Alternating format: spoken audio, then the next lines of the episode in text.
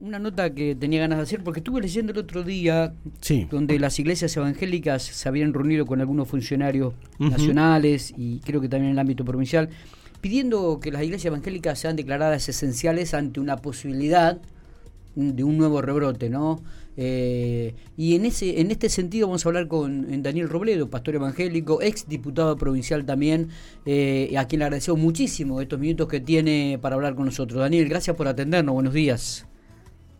Buen día, Miguel. Buen día, Matías y Marcos. Y bueno, la producción de ustedes. Bueno, gracias. Todo tranquilo. ¿Cómo estamos? Muy muy ocupada la mañana. Me había pedido salir antes. Digo, Daniel, no puedo salir antes. El horario arrancamos a esta hora, pero bueno. Eh, hemos tratado de hacerlo lo más temprano posible, Daniel. Los lunes son, son complicados porque uno arranca la semana. En realidad nuestra semana arranca los domingos, como bien vos lo decís. Sí. Eh, el grueso de la concentración de las reuniones eh, presenciales en las iglesias evangélicas y dada las precauciones que uno sigue tomando, esta responsabilidad social en cuanto a las medidas, eh, se concentra en el domingo, donde tenemos dos, tres, cuatro reuniones por, por domingo. Entonces el domingo es un día bastante agitado y el lunes arranca con, con la semana, eh, digamos, de ocupaciones no solo personales, sino concernientes a la institución. Así que, eh, bueno, eso. Pensaba, digo, en, relación a este pedido de que sean declaradas las iglesias evangélicas esenciales en, épocas de rebrote, digo, me imagino que coincidirás con este pedido, eh, con estas declaraciones. Bueno, lo que deberíamos preguntarnos es eh, por qué eh, pedimos la esencialidad. Algunos pueden pensar que como toda actividad tenga que ver con, la autogestión de los recursos, como ha sido toda la vida. cabe destacar que quienes nos nuclean a nosotros, por ejemplo, así era que nuclea más de 13.000 iglesias en la República Argentina y no es el único organismo que nuclea iglesias evangélicas, sí.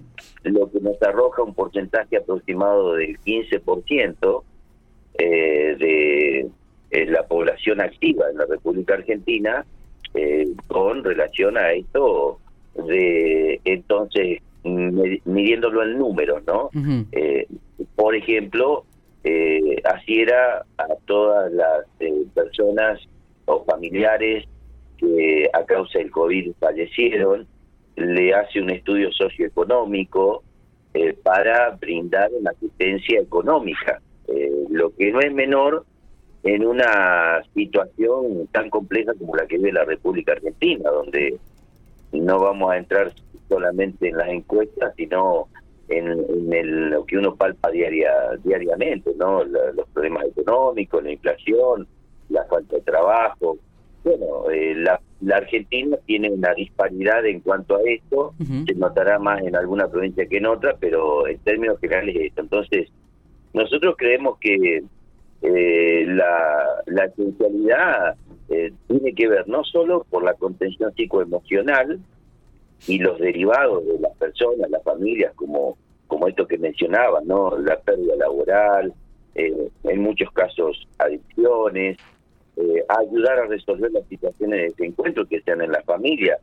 Eh, yo creo que a no todos les pegó de la misma forma el haber estado un año un poco más encerrado, pero sabemos de los efectos que ha causado, que está causando y que todavía se van a descubrir, eh, digo, de la parte médica, hablando de forma general, bueno, los efectos que ha causado esta pandemia. Entonces nosotros creemos que la esencialidad de la Iglesia Evangélica como otros organismos tiene que tener una presencia en, la sociedad porque nucleamos a muchas familias.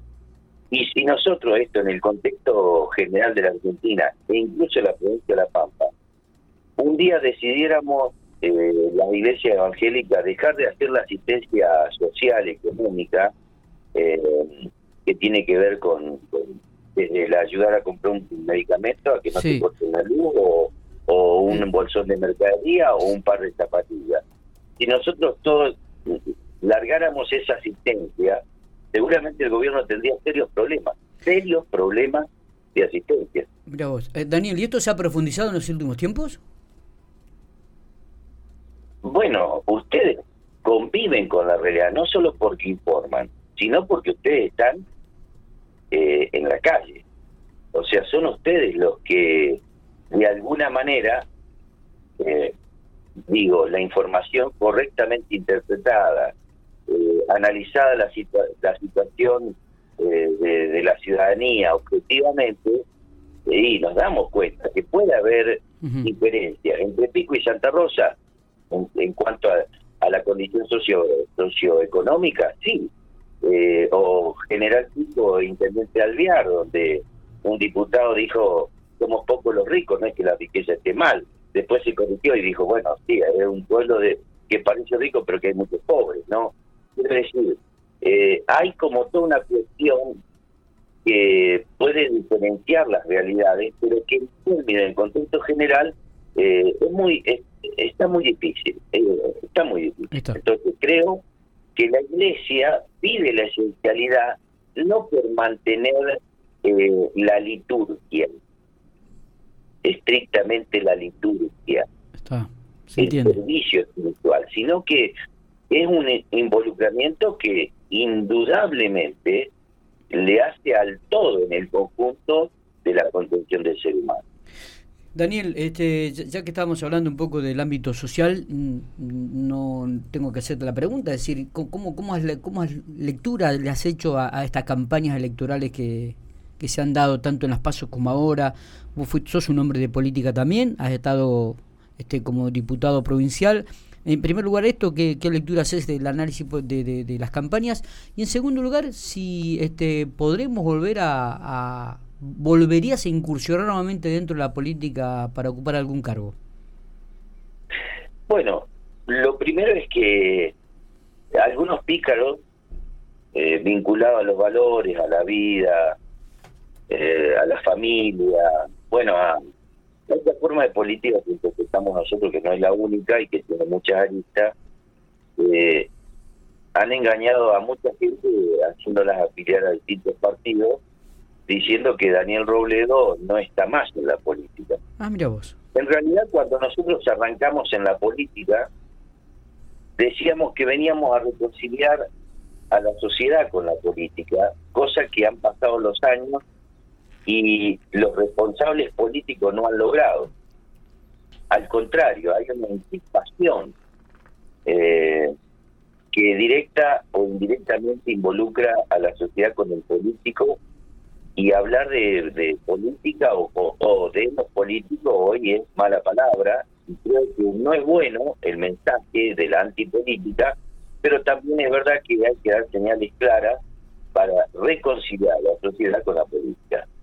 Entonces, cuando nosotros vinimos a eso, eh, a, intentarlo, entramos por esa puerta. Como también eh, queremos hacerle caso a la sociedad. ¿En qué sentido? Hablando de lo personal, la sociedad te dice, bueno, usted tiene que ir a los cargos y después vuelva a su casa, vuelva a hacer eh, su vida económica, eh, comercial, eh, sin depender del Estado. una de las cosas que más le cuesta a la gente aceptar es que pasen los años, los años, los años, los años, como acá, en La Pampa, los últimos 35 años hay gente que que podrá ser profesional, podrá tener eh, eh, habilidades y condiciones para generar algo fuera del Estado, pero lo cierto es que están en el Estado.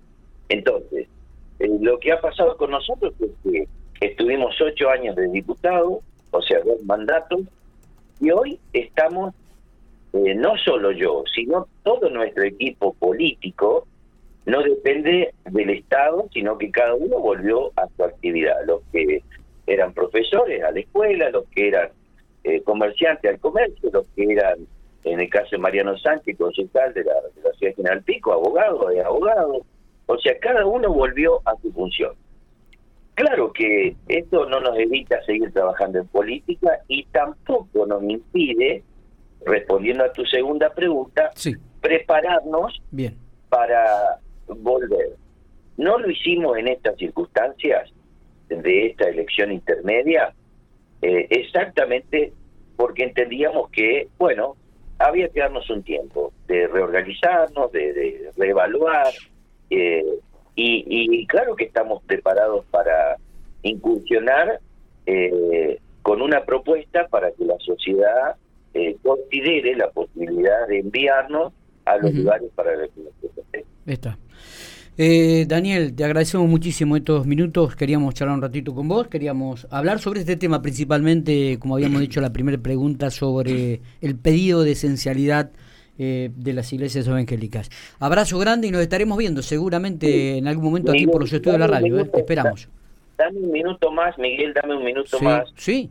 Porque eh, quiero hacer referencia a algo que ustedes también informaron y qué raro que no me preguntaste de eso. No digo raro porque no me lo hayas preguntado por eh, eh, así, digamos, en forma consciente, sino tal vez te olvidaste. Viste que ha habido una condena a una de las iglesias evangélicas acá en la ciudad de General Pico. Es cierto. Por una contradicción. Sí. ¿Verdad? Sí. Bueno, sí, sí, lo que a mí sorprende enormemente, y te aclaro que si bien conozco al pastor de esa iglesia, no pertenece a la línea denominacional de, de, mi congregación, no es que es, es, parte de mi denominación, pero la verdad que lo que quiero destacar es la rapidez con que la justicia eh, ha elaborado un fallo eh, contravencional eh, basado en una ley provincial eh, en cuanto al uso de, de, los ruidos, de los decibeles permitidos, con una prueba que no deja de ser prueba eh, en el cuerpo probatorio donde se basa la justicia para elaborar el fallo, pero que ha estado signada por una, yo diría, persecución a la libertad religiosa, más allá de que somos conscientes que vivimos en una sociedad que hay que convivir y que cada uno tiene, pero si con esta rapidez ha resuelto una contravención la justicia, eh, yo pienso que va a tener que suspender eh, varios lugares y va a tener que eh, cobrar varias multas. Me voy a preguntar, dado el cumpleaños inminente de la ciudad de General Pico, a los cual adherimos a todos los festejos, si los volúmenes los decibeles que va a haber en los recitales eh, serán motivo de análisis de la contravención, digo, ¿no? Porque seguramente los vecinos que, van a estar en la adyacencia de donde se va a desarrollar el evento van a tener algo para decir, pero no hemos visto la misma rapidez ni tampoco la, con, la contundencia de la sanción y me parece que siente un precedente peligroso. Y repito, la Iglesia Evangélica ha aprendido a convivir con sus responsabilidades sociales. Hoy nosotros seguimos tomando la temperatura con pistolas láser eh, en nuestros lugares de encuentro, eh, seguimos teniendo la lista rigurosamente de las personas que ingresan con los datos personales y el barbijo. Y vemos por las redes sociales que en los lugares donde la gente utiliza para esparcirse para ir a divertirse, no siempre es igual. Entonces, ¿cuál es el sentido de perseguir a una iglesia evangélica eh, por una situación que puede ser real, que nos podemos extralimitar como en cualquier lado, como en alguna casa que uno empieza a levantar el volumen y de pronto porque está en un cumpleaños molestar a tu vecino que está durmiendo la siesta. Digo, pero es una cuestión que hay que convivir, que hay que percibirse, que hay que eh, escuchar, eh, no solo escucharte eh, uno, sino escuchar al, que vive al lado tuyo. Digo, esta, esta cuestión de convivir en una comunidad que se va organizando. Entonces, buscar esto porque me parece absolutamente llamativo, absolutamente llamativo, porque hay, hay cientos de presentaciones de vecinos en el Consejo Liberante por en su momento eh, los altos volúmenes que, tenían algunas discotecas, jamás hubo una sanción, jamás una sanción de condenatoria económica y de, de, clausura. Eh, y los vecinos se han cansado, cansado de ir a la justicia, de ir al Consejo Liberante, de planteárselo a autoridades. Y en este caso, en este caso, repito, puede o no que haya una prueba tan contundente como para decir, este hombre eh, se extralimitó. Perfecto. Está bien. Pero la verdad que me llama la atención y quería mencionarlo porque en General Pico hay muchas iglesias evangélicas y todos tenemos la construcción de nuestros templos eh, en sectores urbanos donde obviamente los linderos son los vecinos. En nuestro caso personal, hemos acortinado, hemos puesto, usted que está, están en medio de comunicación, un material que se llama Sonoflex, que es acústico. O sea, quiero decir, hemos hecho todo lo necesario para evitar que los ruidos salgan afuera. Pero donde van 100 personas, 150 o en tiempos excepcionales eh, normales, digo, y no excepcionales como ahora, donde hay a lo mejor 400, 500 personas en un templo, es obvio que solo con que se pongan a cantar un poco, eh, el volumen eh, afuera. Pero quiero decir, eh, solidarizarme con, con, este y otros que, que puedan llegar a tener, basado en este precedente, eh, esta situación. Está. Y decirte que no he visto, no he visto la misma resolución tan rápida con otras contravenciones. Vale decir que me pregunto, la justicia conoce de primera mano la tarea de la iglesia por la cual vos me entrevistaste y seguramente yo soy tal vez más conocido o el referenciado, pero tantísimos pastores, tantísima gente, no los pastores, la gente que sirve a la gente y que tengamos que lidiar con situaciones como esta que más allá de la justicia y su independencia, también son seres humanos y pareciera que acá ha habido una hazaña en contra de eh, la iglesia evangélica de este pastor que se llama, creo, Cabrera, creo, pero no estoy seguro. Daniel, quería mencionarte. Dale, gracias. Abrazo grande, que sigas bien.